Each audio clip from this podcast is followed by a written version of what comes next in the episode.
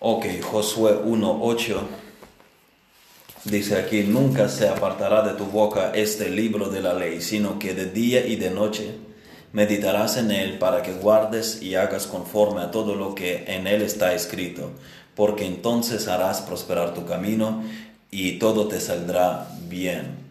Nosotros seguimos con las clases eh, sobre la santificación y hoy vamos a hablar eh, de la palabra en la vida del creyente. Damos gracias al Señor. Señor, te pedimos que tú bendigas eh, esta clase. Pido que tú me ayudes a ser bendición para esta congregación. Pido que tú me limpies también del yo. Y pido que todo lo que yo diga sea aceptable a ti y sea de beneficio para tu iglesia. Gracias por tu iglesia y gracias por lo que hemos hallado aquí. En el nombre de Jesús te pido que tú bendigas esta palabra. Amén. Ok, Dios nos ha provisto con ciertos medios para el crecimiento en la gracia, para seguir creciendo en el conocimiento del Señor y Salvador Jesucristo. Estos medios son ordinarios, no hay mucho secretismo en ellos, no hay mucho misticismo, eh, todo, todos están a tu alcance el creyente dispone de todos ellos, todo lo que necesita para su avance espiritual, el creyente lo tiene a mano. La Biblia es dada a los hijos de Dios como herramienta de conocimiento para la edificación, para el crecimiento, para la madurez. Nosotros tenemos algo que es increíblemente poderoso. La Biblia es increíblemente poderosa porque es la palabra de Dios. Cuando la Biblia habla, Dios habla. No tenemos cosa menor que las palabras que han salido de los labios de Dios. Es lo que Dios habló. La vez eh, anterior hemos hablado de la suficiencia de las escrituras. Al día de hoy tenemos la palabra de Dios completa, con el cierre del último, con el cierre del canon, con el último libro de la Biblia, Apocalipsis. De Génesis Apocalipsis tenemos la palabra completa de Dios. El canon está cerrado. Según lo que vemos en la epístola a los hebreos, la palabra de Dios nos vino en dos etapas, el Antiguo Testamento y el Nuevo Testamento. Dios habló en otro tiempo a los padres por los profetas, dice el autor, y luego en estos postreros días nos ha hablado por el Hijo. Hay dos etapas de la revelación, dos etapas en las que nos vino la palabra de Dios es lo escrito en el Antiguo Testamento y lo escrito en el Nuevo Testamento. Es toda la palabra de Dios que nos vino y toda la que necesitamos. Lo ha hablado antes de Cristo y lo ha hablado por Cristo. Los apóstoles de Cristo siendo la extensión del ministerio de Cristo. Cristo estableció su iglesia sobre el fundamento de los apóstoles y profetas. Estamos leyendo en Efesios 2.20. La iglesia está establecida, los apóstoles tenían una misión única en la narrativa de la redención que no se ha repetido, el poner los cimientos de la iglesia neotestamentaria. Hoy en día no hay apóstoles. Los apóstoles de Jesucristo eran testigos físicos de Cristo resucitado. Así que el último apóstol ha sido el apóstol Pablo. De modo que los apóstoles los vemos eh, viniendo junto con, con el ministerio de Jesucristo. Así que la Biblia, resumimos aquí, nos vino en dos fases. Lo hablado en el Antiguo Testamento y lo hablado con Cristo y sus apóstoles. Los apóstoles, repetimos, siendo la extensión del ministerio de Cristo. Estamos diciendo que tenemos toda la palabra de Dios que Él nos quiso revelar. No necesitamos ningún otro mensaje. Si tienes la Biblia y si tienes el Espíritu Santo, como dijo John Charles Ryle, Creo que era Rael quien dijo esto. Si tienes la Biblia y el Espíritu Santo, no necesitas nada más para tu vida con Dios. Si eres un creyente regenerado y tienes una Biblia a mano, no necesitas nada más para conocer a Dios, para andar en fe, para obedecer a Dios en la vida diaria. La escritura es completamente suficiente Además, habíamos leído ah, lo que Pablo dice sobre la suficiencia de las escrituras de la segunda epístola a Timoteo, capítulo 3, versículos 16, 17, dicen, Toda la escritura es inspirada por Dios y útil para enseñar, para redarguir, para corregir, para instruir en justicia. Y quisiera que ustedes fijasen en el versículo 17 a fin de que el hombre de Dios sea perfecto, enteramente preparado para toda buena obra. Fíjense en el abarque del efecto de la escritura, en, eh, su suficiencia, a fin de que el hombre de Dios sea perfecto. No hay aquí deficiencia, no hay carencia en nada, la escritura no necesita una muleta, la escritura eh, no es suficiente hasta cierto grado de la madurez, sino plenamente suficiente con el uso, eh, con el ministerio del Espíritu Santo, la escritura es completamente suficiente para que el hombre de Dios sea perfecto. Y luego dice, enteramente preparado. Wow, el alcance, eh, el alcance que vemos así nos demuestra la plenitud de las la completa suficiencia de las escrituras, preparado para toda buena obra, no para algunas buenas obras, para toda buena obra. Eh, si esta es la suficiencia de las escrituras, ¿por qué buscar entonces muletas para ella, como la psicología, como el misticismo, como el pragmatismo o la incorporación de las estrategias de crecimiento al grado que esto ponga bajo cuestión la suficiencia de las escrituras. Hoy hablaremos de la eficacia de la escritura, la importancia de la escritura eh, y nuestro trato eh, a ella. Nuestro pasaje en esta tarde resalta la centralidad de la Biblia en la vida del que es fiel a Dios y le promete éxito verdadero. Si quieres tener éxito a los ojos de Dios, esta es la fórmula. Impregnarse de la palabra escrita de Dios. Veamos lo que dice el pasaje, Josué 1.8, leemos otra vez, nunca se apartará de tu, de tu boca este libro de la ley, sino que de día y de noche meditarás en él para que guardes y hagas conforme a todo lo que en él está escrito, porque entonces harás prosperar tu camino y todo te saldrá bien. Voy a decir tres cosas en esta tarde. Primero, nuestro pasaje nos dirige a la autoridad de la escritura. Nos vuelve a recordar que la vida del creyente debe basarse en la palabra escrita de Dios. Porque dice el pasaje, nunca se apartará de tu boca este libro de la ley. Este libro, tenemos el libro y tenemos al Espíritu Santo y es todo lo que necesitamos para andar con Dios. Dios nos proveyó un libro. Ve al libro. Segundo, nuestro pasaje, en nuestro pasaje Dios llama a usar su palabra, estudiarla. Aquí específicamente se resalta el meditar sobre la palabra y aplicarla. Dice, sino que de día y de noche meditarás en él para que guardes y hagas conforme a todo lo que en él está escrito. Nuevamente, eh, resaltamos la autoridad de la palabra escrita de Dios. La palabra de Dios es, nos es dada por escrito. Y tercero, finalmente, la vida conforme a la palabra de Dios, asegura el éxito. Aquí dice que porque entonces harás prosperar tu camino y todo te saldrá bien. Así que vamos a empezar primero entonces. Nuestro pasaje dice, nunca se apartará de tu boca este libro de la ley. nuestra fe y práctica se basan en la palabra escrita de Dios, en la Biblia.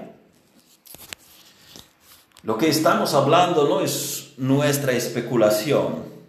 Esto no es un libro de consejos optativos de seguir, no es un manual de la historia, aunque la historia en la Biblia es exacta. Un profesor de un seminario en Ucrania, profesor del Antiguo Testamento, es un profesor de historia por su carrera secular.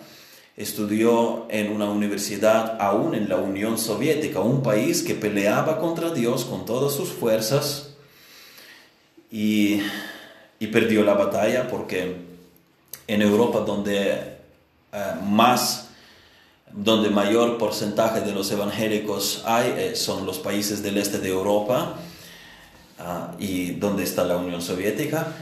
Bueno, entonces este profesor dice que en el departamento de la historia les mandaban a leer la Biblia como una fuente verídica de las cosas que realmente han ocurrido. La Biblia es la palabra de Dios.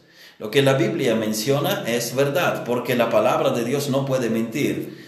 Asimismo, las cosas en la Biblia son científicamente precisas, aunque la Biblia no es un manual de ciencia, así como no es un manual de la historia, pero hasta los ateos, hasta los comunistas admiten que los relatos históricos que hallamos en la Biblia ah, son eh, de fiar. Y por eso hasta en, en, las universidades en la Unión Soviética ah, eran capaces de dar de, deberes a los estudiantes leer la Biblia para su conocimiento de los hechos históricos.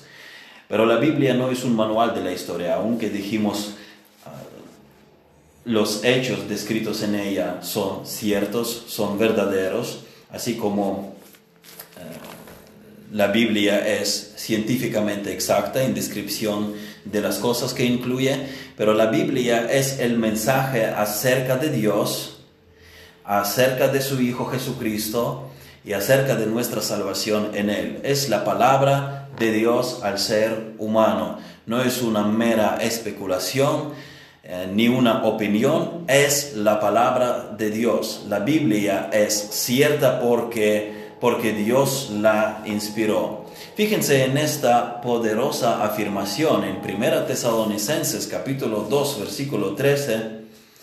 1 Tesalonicenses 2, 13 dice, por lo cual también nosotros sin cesar Damos gracias a Dios de que cuando recibisteis la palabra de Dios que oísteis de nosotros, la recibisteis no como palabra de hombres, sino según es en verdad la palabra de Dios, la cual actúa en vosotros los creyentes. El mensaje de apóstol Pablo, el Evangelio, fue recibido en Tesalónica según su origen y naturaleza. Aquí dice, sino según es en verdad la recibisteis como la palabra de Dios. Es Dios quien habló a nosotros. Y esta palabra, dice Pablo, actúa en nosotros, en creyentes. Y Pablo es por eso que da gracias a Dios.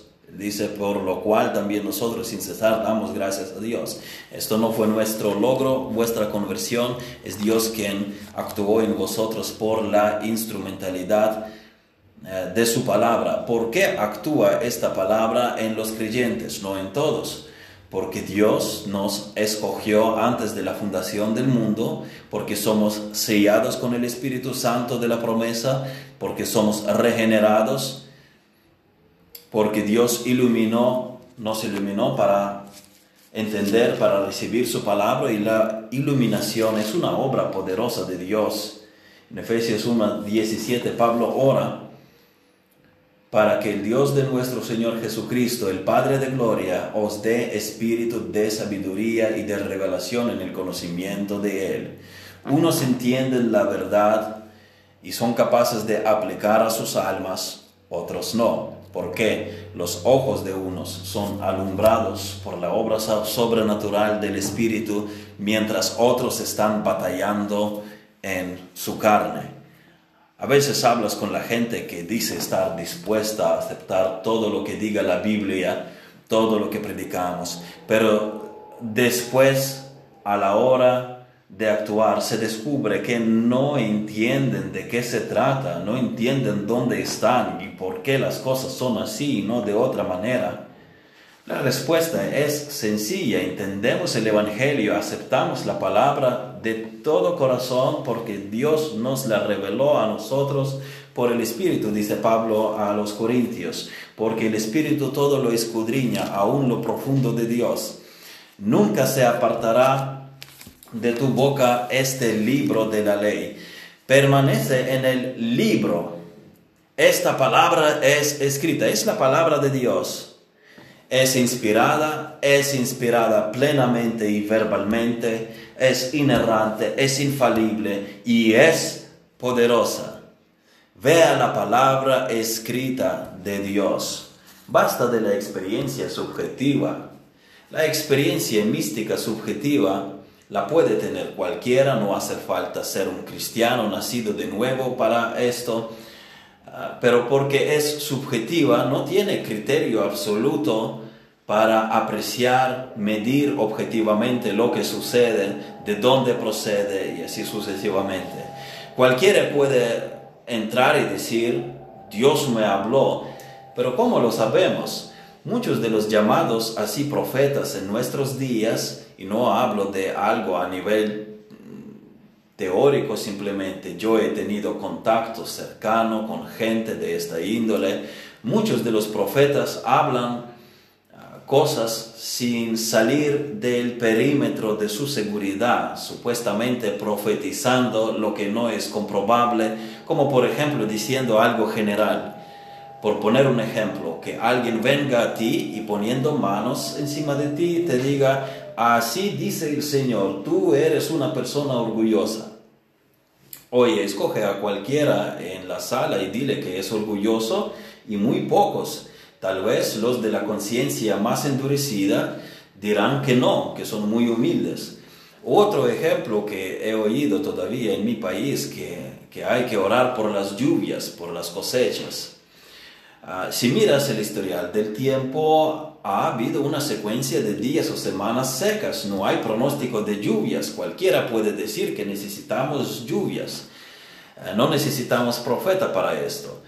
Pocos de los supuestos profetas se meten en área, en área inseguro hablando cosas más concretas, cosas más impredecibles y muchas veces fallan como por ejemplo prometiendo a cónyuges divorciados que se restablecerían sus matrimonios, etc. Alguien dirá, no, pero otras veces acertaron.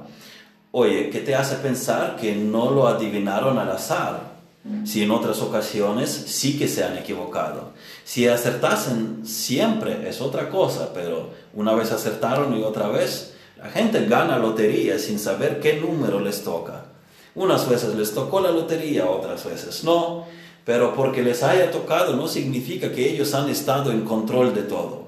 Así que yo opto por la palabra profética más segura, como dice Pedro, las escrituras, la Biblia, a la ley y al testimonio. Solo la escritura es infalible y tiene la máxima autoridad. ¿Dónde se encuentra nuestro sistema de creencias entonces? ¿Nos dejamos llevar por nuestra carne para definir lo que creemos o vamos a la palabra escrita de Dios? Nunca se apartará de tu boca este libro de la ley. El que dice que cree en Jesucristo, ¿de dónde saca su idea acerca de Jesucristo? Debe venir a la Biblia eh, para, para saber quién es Jesucristo. Así es como puedes estar seguro que Cristo en el que tú crees no es un Cristo falso Tienes que ir al libro, a la ley y al testimonio. Nosotros tenemos eh, muchas otras cosas, eh, tenemos libros de teología, tenemos nuestro pensamiento, tenemos ciertas tradiciones, pero todas estas cosas no son infalibles. Solo la palabra de Dios es infalible. Miren otra afirmación poderosa en Apocalipsis 19, 9. Y el ángel me dijo, escribe, bienaventurados los que son llamados a la cena de las bodas del Cordero. Y esta parte, y me dijo, estas son palabras verdaderas de Dios. Esto lo que se habló en este libro son palabras verdaderas de Dios. No se apartará de tu boca este libro de la ley. Nuestra predicación se centra en el libro, en la palabra escrita de Dios, que es la palabra verdadera de Dios. Que todos se sientan bien no es lo que buscamos. Buscamos decir la verdad, lo que está escrito. Yo espero que todos se sientan bien. Yo quiero que todos se sientan bien. Es legítimo, es bueno sentirse bien, pero nunca a costa de la verdad. No podemos poner las cosas imaginarias y las experiencias religiosas privadas por encima de la verdad o tan siquiera al nivel de la verdad, al nivel del libro. Si amamos a la gente, les tenemos que decir la verdad. Lo mejor que podemos hacer por las personas que amamos es traerles a la verdad de Dios y orar que Dios les dé gracia para que la, para que la acepten.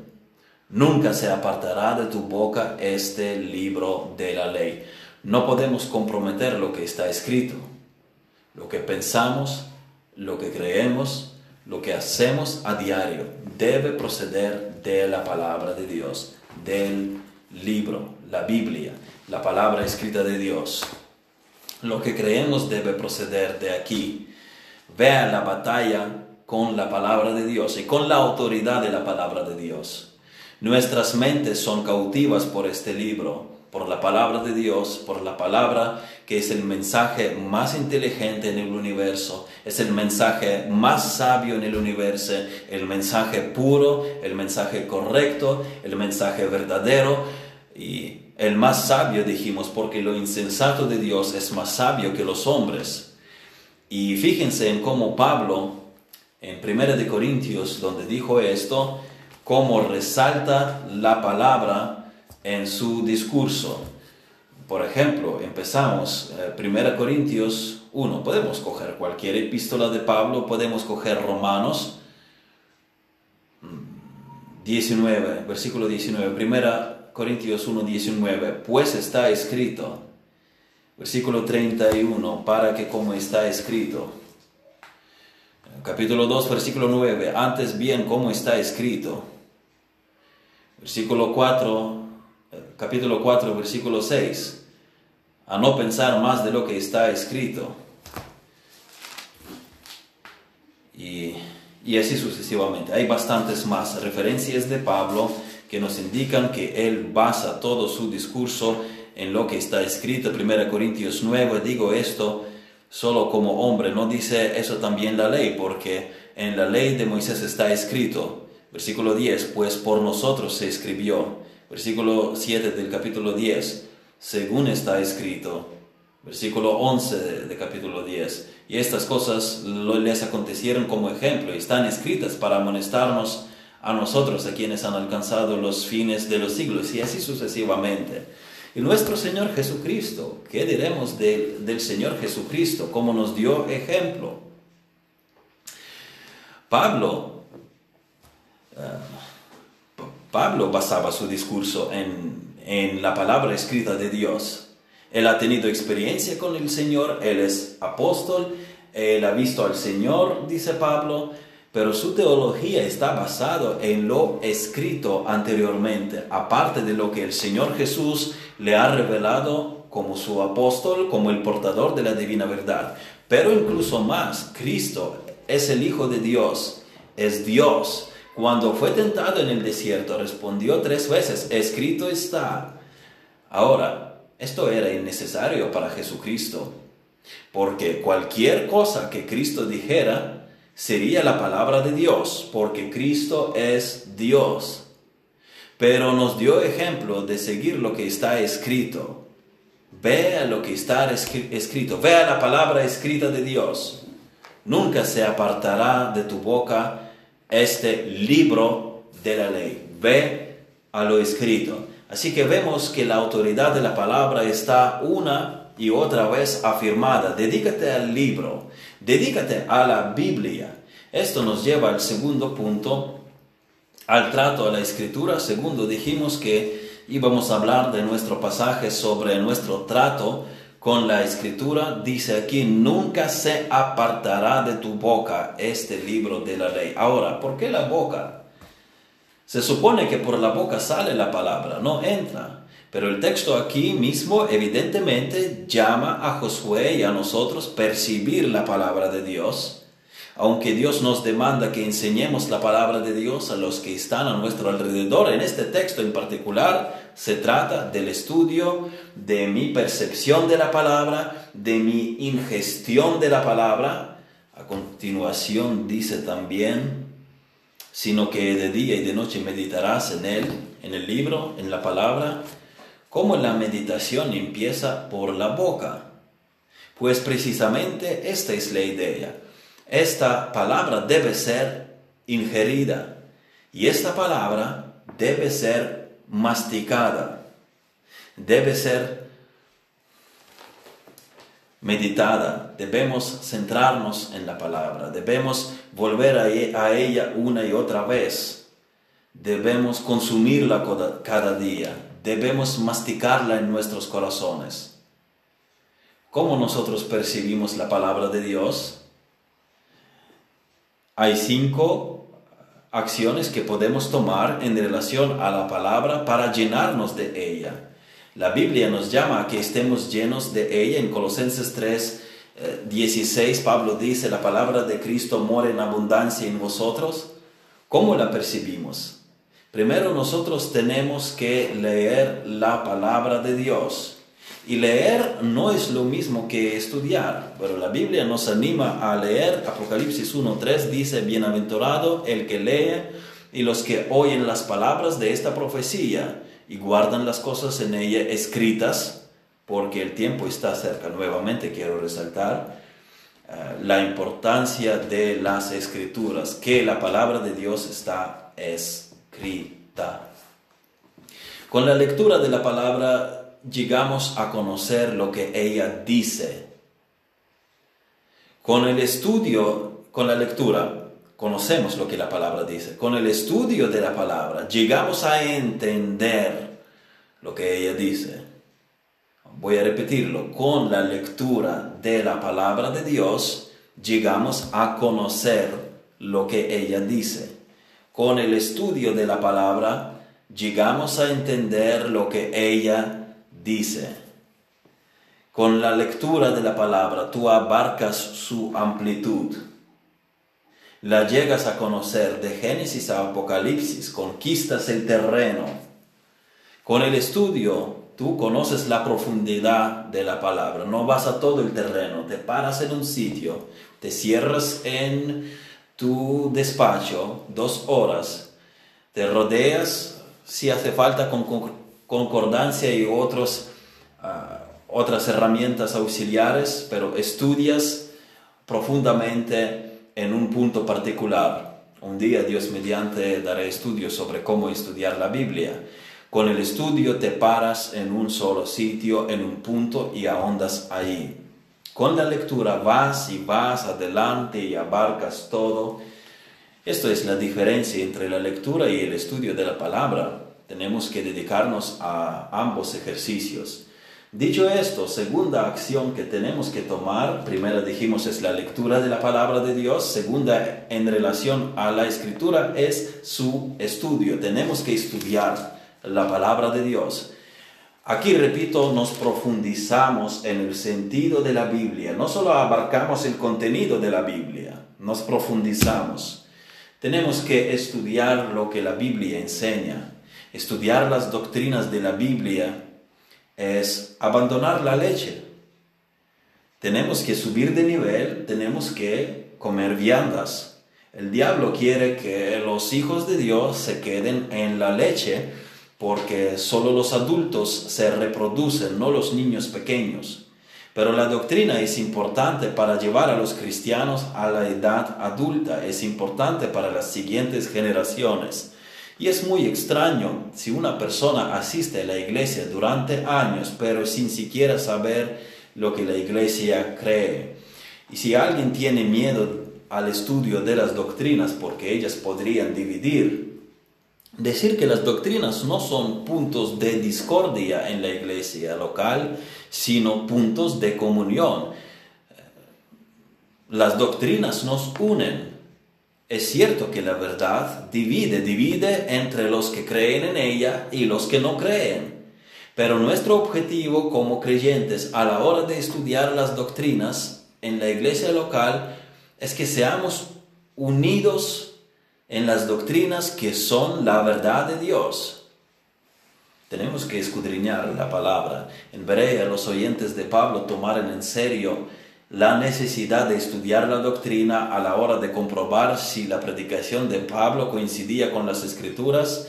Hechos 17:11 y estos eran más nobles que los que estaban en Tesalónica, pues recibieron la palabra con toda solicitud, escudriñando cada día las escrituras para ver si estas cosas eran así. Así es como tenemos que proceder y valorar, valorar los mensajes que oímos si coinciden con lo que está escrito. Así que tenemos que estudiar la Biblia para entenderla y luego, tercero, tenemos que escuchar la palabra de Dios. Esta palabra penetra a nosotros por diversos sentidos, no solo viendo las letras y las palabras en papel, sino también por el oído. En Nehemías 8:8, el otro día habíamos leído este texto y leían en el libro de la ley de Dios claramente y ponían el sentido, de modo que entendiesen la lectura. Tiene que haber también audición de la palabra y de la predicación de la palabra. Dios dio predicadores a la iglesia, les dio don para enseñar, para exhortar. En nuestro estudio de Primera Timoteo, habíamos hablado en varias ocasiones sobre la importancia de la predicación bíblica en la iglesia. Y 1 Timoteo 4:13 dice, entre tanto que voy, ocúpate en la lectura, la exhortación y la enseñanza. El texto eh, es leído, ah, porque Pablo aquí habla de la lectura. Nosotros leemos el texto bíblico, el texto es explicado, es la enseñanza y el texto es aplicado, es la exhortación. Escucha sermones bíblicos, dando prioridad antes a los sermones eh, que se han dado en tu iglesia local, pero si luego tienes tiempo para oír otros sermones cuya enseñanza es afín a lo que se enseña en tu iglesia, cuya enseñanza es bíblica, Satúrate con buenos sermones, escucha la predicación de la palabra de Dios. Cuarto, tenemos que memorizar las escrituras. Hay buenos planes de memorización. Si alguien quiere que le dé algún plan, que le aconseje con memorización, que le ayude con la memorización, que ayude con consejo o con supervisión, nada más tiene que decírmelo. El salmista dice, en mi corazón he guardado tus dichos para no pecar contra ti, en Salmo 119. Esta palabra la debes tener en tu corazón, la debes tener en tu mente, memorízala. Tenemos que leer la Biblia para conocer la Biblia. Tenemos, eh, tenemos tanta variedad de las Biblias, pero tan poco conocimiento de ella. Hoy tenemos cristianos hippie que te pueden cantar una docena de coritos de memoria, pero incapaces de citar tres versículos de la Biblia. Tú llénate de la Biblia, nunca se apartará de tu boca este libro de la ley. Tenemos que estudiar la Biblia también para entender la Biblia Sí, debemos escudriñar las escrituras nosotros mismos, cada uno poniendo su propio esfuerzo, no solo repitiendo lo que otros dijeron, sino encontrando a Dios por nuestra cuenta a través de la Biblia. Estudiando nosotros comparamos las escrituras con las escrituras y bajo la obra iluminatoria del Espíritu, sometiéndonos con humildad a su guía, llegamos al entendimiento del pasaje. Y nosotros escuchamos escrituras y la predicación de ellas, así como memorizamos las escrituras. Pero nuestro pasaje particularmente resalta la meditación cuando dice,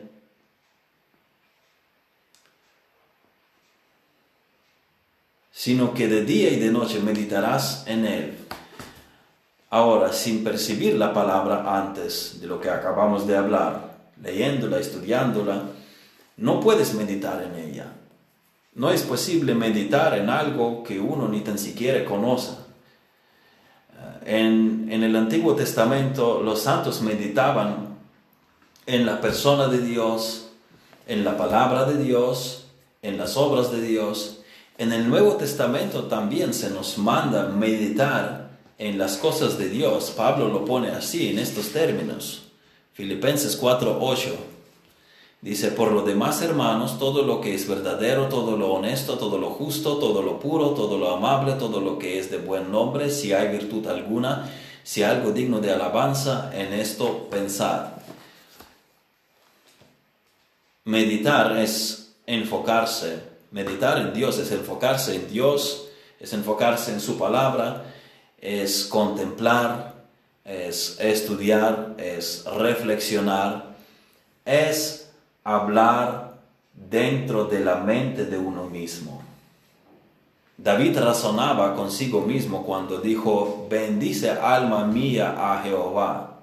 Nosotros necesitamos recordar a nosotros mismos acerca de Dios. Tenemos que meditar. Por ejemplo, la Biblia dice que todos nuestros pecados son perdonados. En 1 de Juan capítulo 1 versículo 7 dice, pero si andamos en luz como Él está en luz, tenemos comunión unos con otros y la sangre de Jesucristo, su Hijo, nos limpia de todo pecado. Y versículo 9, si confesamos nuestros pecados, Él es fiel y justo para perdonar nuestros pecados y limpiarnos de toda maldad. Ok, eso es lo que dice la Biblia. Y es nuestra realidad que nosotros somos perdonados de todo pecado. Pero Satanás te va a decir cosas contrarias. Satanás te va a traer a tu memoria pecados recientes, pecados de hace mucho tiempo, pero tú tienes que recordar la palabra de Dios. Deja que la palabra hable a tu mente. Habla tú con la palabra. Medita en la palabra. ¿Por qué es necesario que meditemos sobre la palabra? Nos dice en nuestro pasaje para que guardes y hagas conforme a todo lo que en él está escrito, en él, en el libro. Nosotros eh, somos los que eh, somos lo que pensamos.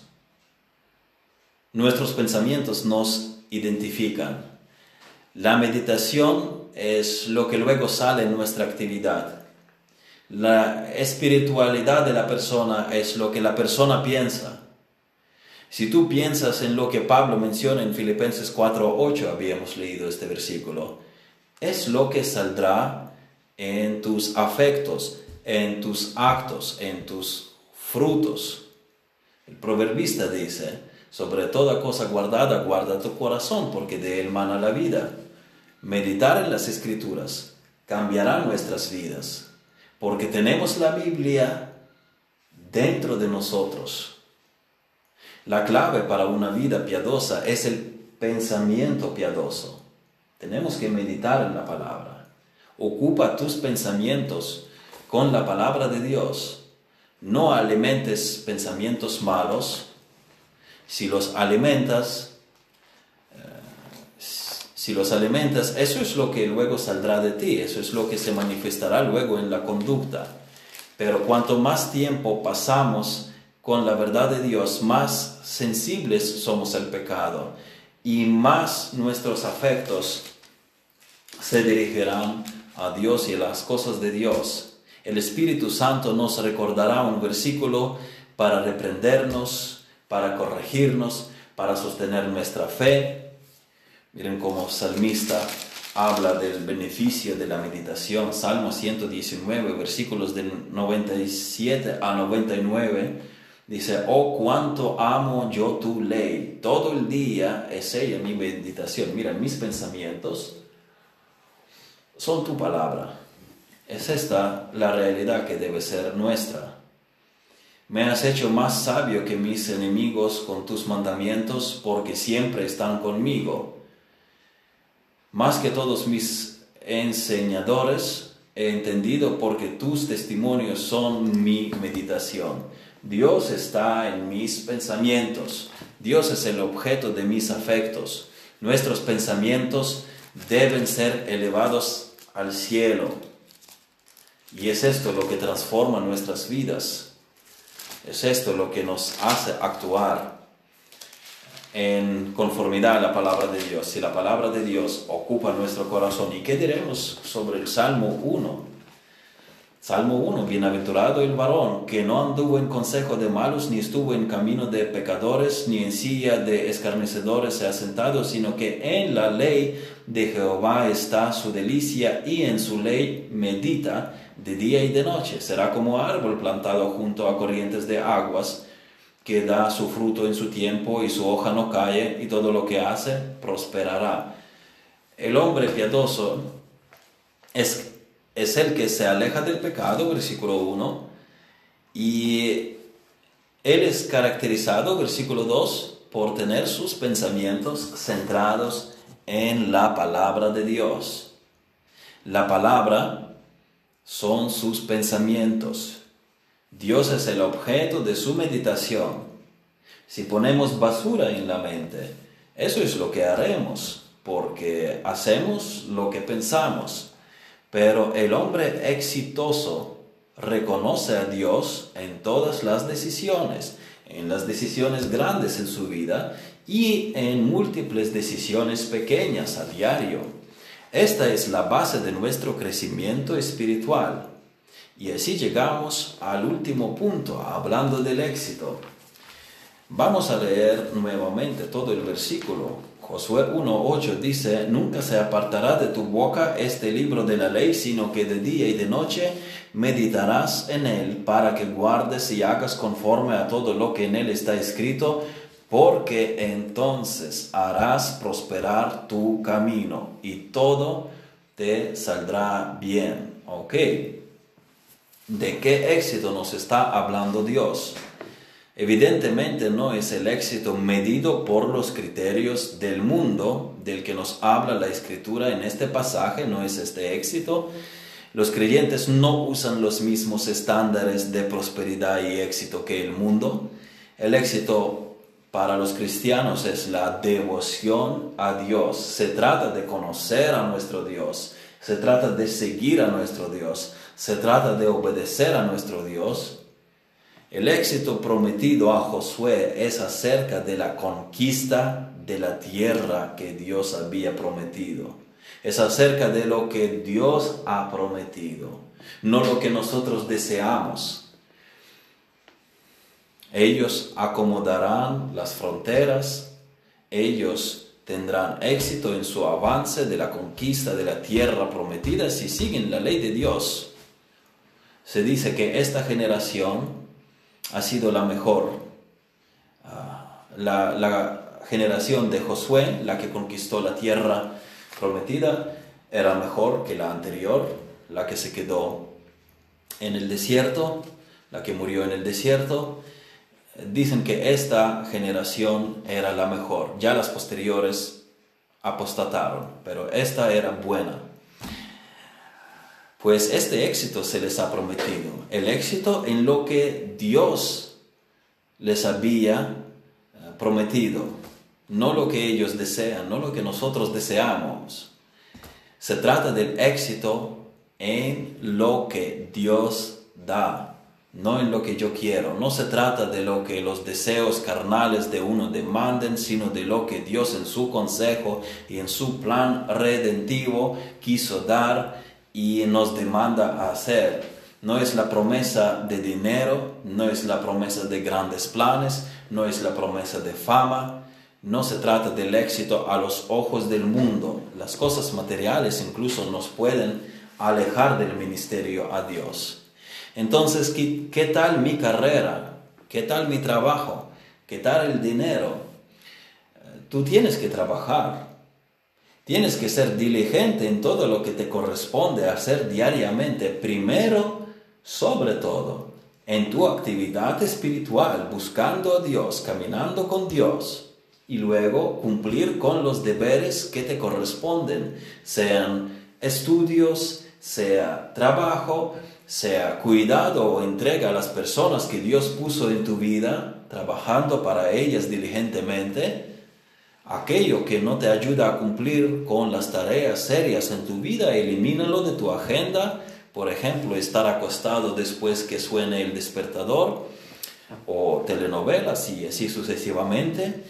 Yo no quiero quitarles el entretenimiento, no queremos quitar el ocio, necesitamos el ocio, pero hagamos que el ocio cumpla su función, restablecer las fuerzas para volver al trabajo y progresar, no vivir de ocio, no vivir para ocio. Así que para carrera, para trabajo, para las cosas materiales que uno necesita, hay que trabajar poniendo a Dios primero en todas estas cosas, buscar primero a Dios, procurar la salud del alma, caminar diariamente con Dios, estudiar su palabra, orar, evangelizar, congregarse, porque fallamos a Dios cuando perseguimos los mismos valores que el mundo.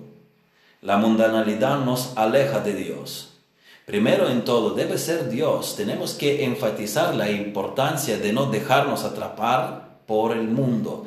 El diablo seduce a la gente para que siga las lujurias del mundo y tenemos que cuidar nuestros corazones de no ser contagiados por los valores del mundo.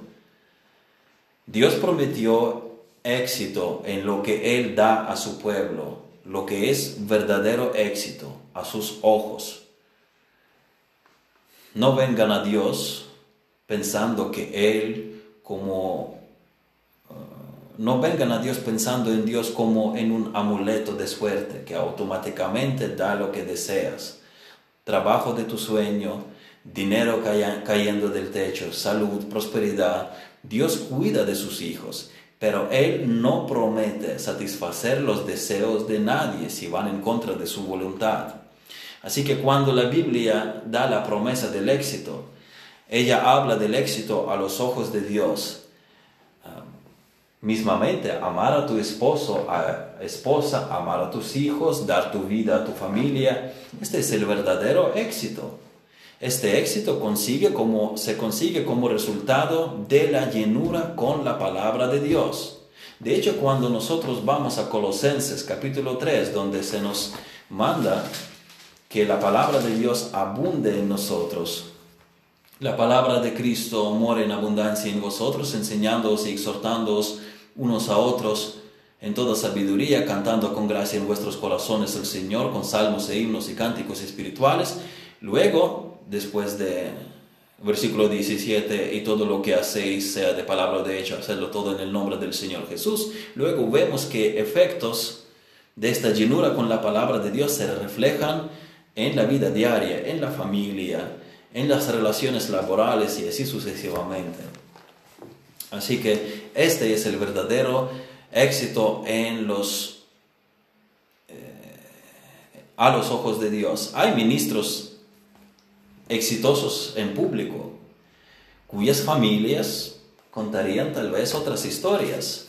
No vale solo el hecho de que ellos estén casados, sino cómo gobiernan sus casas. Así que permaneciendo nosotros en la palabra, no apartando la palabra de nuestras bocas, siempre estarla masticando, esto nos ayuda a asegurar el éxito en nuestra vida con Dios, en nuestra relación con Dios, en nuestras familias, en todo lo que hagamos para el Señor es el éxito del matrimonio, es el éxito de mi andadura con Dios, es el éxito de mi ministerio del Evangelio. Así que, ¿cómo consigo prosperar a los ojos de Dios? Josué 1.8 lo responde. Da la receta. Nunca se apartará de tu boca este libro de la ley, sino que de día y de noche meditarás en él para que guardes y hagas conforme a todo lo que en él está escrito, porque entonces harás prosperar tu camino y todo te saldrá bien. He aquí la fórmula de la vida exitosa. Tenemos que centrar nuestras vidas en la palabra de Dios. Nosotros tenemos la palabra de Dios para darnos dirección. La palabra de Dios nos da advertencias de cosas que pueden destruirnos, de cosas que pueden estorbarnos, de cosas que pueden contaminarnos. Solo tenemos que acudir a la palabra de Dios, llenarnos de ella, centrar nuestros pensamientos en ella y vivirla. Si fallamos, es nuestra culpa, porque no hacemos lo que Dios nos ordenó a hacer. Por parte de Dios no hay fracaso, porque Dios nos proveyó con todo. Segunda de Pedro 1.3 dice, como todas las cosas que pertenecen a la vida y a la piedad, nos han sido dadas por su divino poder mediante el conocimiento de aquel que nos llamó por su gloria y excelencia. Todas las cosas que pertenecen a la vida y la piedad no, nos han sido dadas. Nosotros disponemos de todo el recurso espiritual que necesitamos. Luego también Filipenses capítulo 4 versículo 19 nos dice, mi Dios pues suplirá todo lo que os falta conforme a sus riquezas en gloria en Cristo Jesús. No hay carencia de provisión. A Dios no faltó nada. Él no faltó nada en guiarnos e instruirnos. A Él no le faltó nada para darnos. Nos dio todo para que vivamos en obediencia a Él. Es nuestra responsabilidad avanzar espiritualmente crecer en la madurez espiritual. Si, si fracasamos es porque no hicimos uso de los recursos que Dios nos da. La vida cristiana se convierte en un fracaso cuando nosotros abandonamos a Dios. Y a veces nos desviamos. Fallamos en la lectura de la Biblia, fallamos en su estudio, fallamos en la oración, fallamos en congregarnos, y nos debilitamos. Nunca se aparta de tu boca este libro de la ley. Debemos aferrarnos a la palabra de Dios en las tentaciones y en los trayectos llanos, en todo. Debemos llenarnos de la palabra de Dios y ser obedientes a ella. Nosotros podemos vivir victoriosos. Se nos, se nos promete el éxito porque entonces harás prosperar tu camino y todo te saldrá bien. La Biblia nos promete éxito en las cosas de Dios. Tenemos recursos para vivir victoriosamente en Cristo. Tenemos el ministerio del Espíritu Santo. Él nos da poder y nos dirige y tenemos la palabra de Dios. Señor, te damos gracias por tu palabra. Ayúdanos a apreciarla, ayúdanos a amarla. Ayúdanos a llenarnos de tu palabra. Ah, pedimos que tú nos ayudes a ser dedicados a tu palabra, a tener hambre por tu palabra y que tu palabra no sea parte de nuestras bocas, que meditemos en ella constantemente, que la pongamos por obra, que no fracasemos en seguirla, en conocerla, en entenderla, en guardarla en nuestros corazones. Pido que tú nos animes, pido que tú nos ayudes a tener éxito verdadero y pido que tú nos ayudes a ser tus seguidores victoriosos y exitosos. En el nombre de Jesucristo te lo pido. Amén.